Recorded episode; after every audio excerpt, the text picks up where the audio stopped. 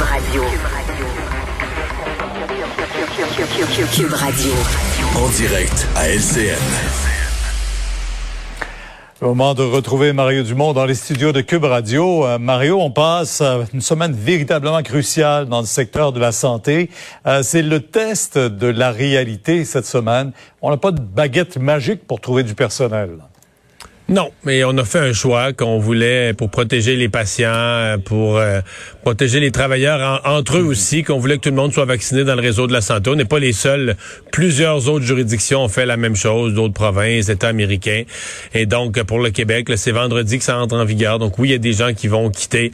Euh, on attend le plan de contingence. Ce sera demain ou jeudi. Le gouvernement, c'est tard. Là. On peut penser que ça veut dire qu'il y a des gens des CIS et des CIUS qui, localement, essaie de réorganiser les services avec le personnel qu'on a. Il n'y a pas de doute, on l'a dit, on le redit, il y aura moins de services. L'opposition va appeler ça des bris de services. Le gouvernement appelle ça une réorganisation. peu importe les mots qu'on emploie, on se comprend que c'est pas une rupture de services soudaine, ce sera une, une réorganisation en sens que ce sera moins de services mais d'une façon planifiée. Donc, on annoncera au public mhm. que eh ben, tel service ne se donne plus à tel endroit, faudra aller à tel autre. Donc, il n'y aura pas de bris en ce sens qu'il y aura d'avertissement. Mais euh, faut pas se leurrer. Là. C'est, moins de services quand même. Mais bon, euh, moi... On l'a vu dans certaines régions. Oui, oui, on, on a commencé à le voir. Dans l'Outaouais. On a commencé à le voir. De toute façon, on était déjà à très limite en personnel. On attendait ça. Et en plus, euh, je pense qu'on va peut-être faire d'une pierre deux coups. Là, parce là, on veut éliminer le temps supplémentaire obligatoire. Donc, on va peut-être aussi là-dedans dire, regarde, on peut-tu, on va avoir moins de personnel, on veut leur faire faire moins de temps supplémentaire obligatoire. Est-ce qu'on peut réorganiser avec le personnel qu'on a, avec les heures de service qu'on a, ben, les services qu'on est capable de, de donner? Et donc, euh, est-ce qu'il va y avoir un coût pour le patient? C'est évident que oui, il y a des patients. Ben, un coût. C'est des kilomètres dans bien des cas, en région, les gens, c'est des kilomètres de plus qu'il faudra faire dans certaines situations où on veut aller chercher un, service. Mais moi, moi, je continue de penser que c'était un choix nécessaire. Euh, dans le cas de la vaccination obligatoire, que c'était un choix nécessaire. Et bon, il y, a une grande Là, il y a aussi les ordres. Oui. Il y a aussi les ordres professionnels maintenant qui mettent un peu de pression et même beaucoup de pression. Là.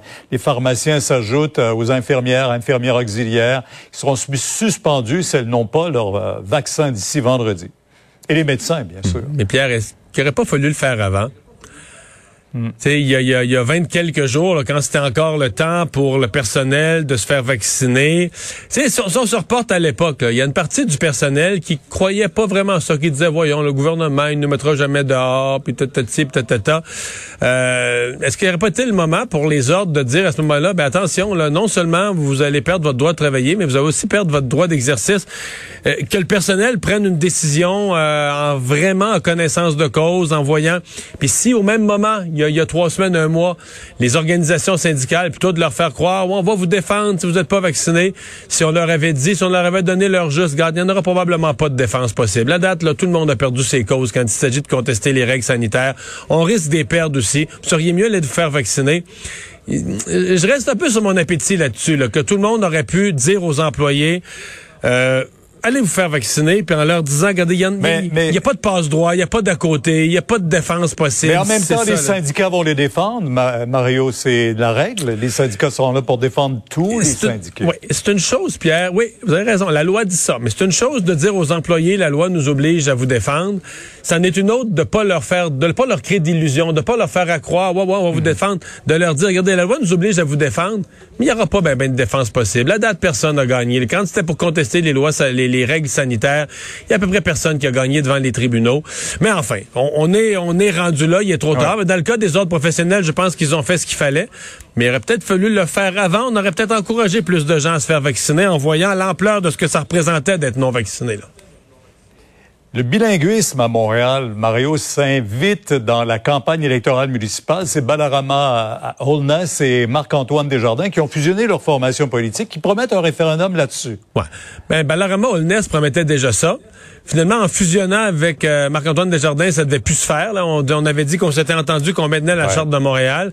Et là, on revient avec une nouvelle position encore. ça, ça tourne au loufoque. Là. On revient avec une nouvelle position encore dans laquelle ils disent, ben nous, là, on est un parti politique qui prône un référendum là-dessus, mais où les deux co-listiers du parti, ou les deux champions du parti, là, ben, on ferait référendum, on ferait campagne, pardon, chacun de notre côté sur le référendum. Lui, M. Desjardins, qu'on voit à l'écran, lui serait contre la bilinguisation de Montréal, puis M. Holness, qui, est le, qui le vrai pouvoir, qui est le candidat à mairie, il serait pour.